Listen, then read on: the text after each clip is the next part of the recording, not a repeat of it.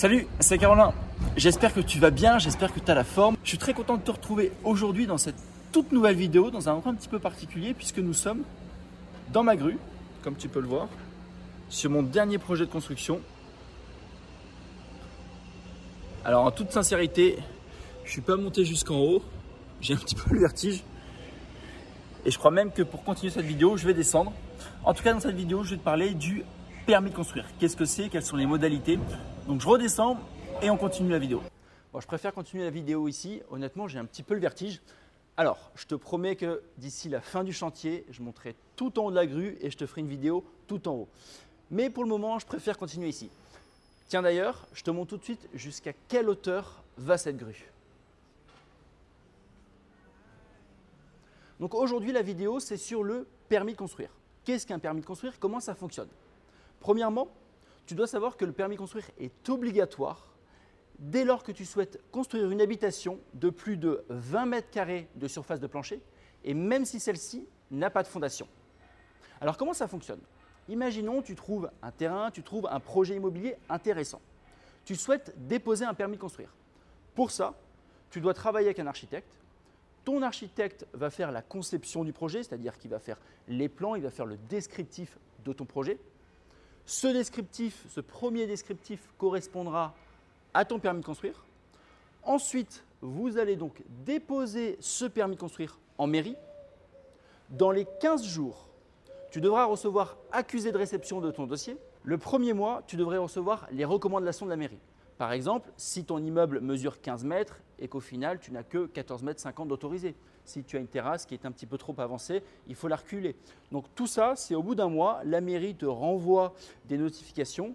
Ensuite, tu fais ces rectifications, tu renvoies donc ton dossier et au bout de deux mois, tu devrais avoir l'acceptation de ton permis de construire. Une fois que tu as l'acceptation de ton permis de construire, tu as l'obligation d'afficher sur ton terrain un panneau de 80 cm minimum qui va reprendre dans les grandes lignes ton projet. Je te montrerai d'ailleurs à la fin de cette vidéo à quoi correspond le panneau du permis de construire. Un conseil, fais toujours constater que tu as bien affiché ce panneau sur ton projet par un huissier. À quoi sert ce panneau?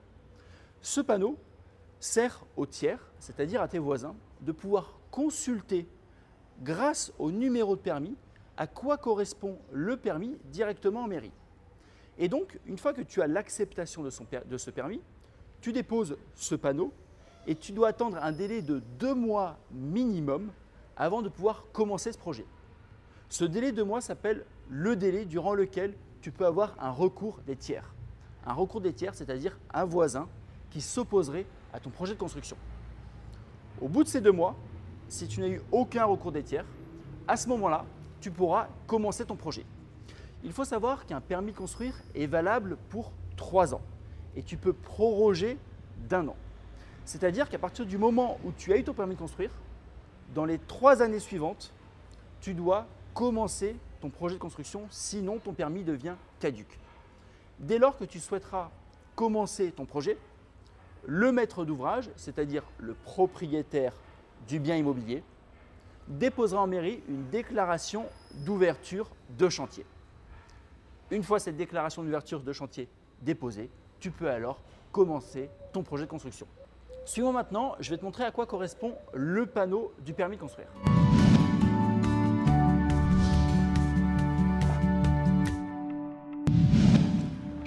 Voici le panneau d'affichage du permis. Alors celui-ci reprend donc le numéro du permis, la date à laquelle il a été délivré, le nom du bénéficiaire, donc le nom du propriétaire du projet, ce qu'on appelle aussi le maître d'ouvrage, le nom de l'architecte, la nature des travaux, ici donc une surélévation, une construction, surface du terrain, la surface de plancher, la hauteur totale de la construction, le numéro de dossier, date à laquelle il a été affiché cette fois-ci donc en mairie et l'emplacement où tu peux donc consulter ce permis de construire.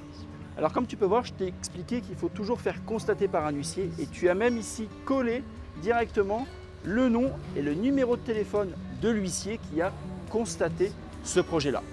Donc à chaque fois que tu voudras déposer un permis de construire, je me répète, tu devras déposer un panneau sur ton projet de minimum 80 cm, donc ici il est encore plus grand, avec le descriptif de ton projet immobilier. En tout cas, j'espère que cette vidéo t'a plu. Si tu souhaites en savoir plus sur l'investissement immobilier, si tu souhaites démultiplier tes gains dans l'immobilier, si tu souhaites toi aussi réaliser des projets comme ici, des projets de promotion, sache que tous les jeudis, en live, j'organise un séminaire 100% gratuit dans lequel je t'explique mes opérations et tous mes conseils pour réussir dans l'immobilier. Pour ça, tu as simplement à cliquer sur le lien ci-dessous et on se retrouve ce jeudi. En attendant, eh bien, je te souhaite une excellente journée et je te retrouve dans une prochaine vidéo la semaine prochaine. Ciao, ciao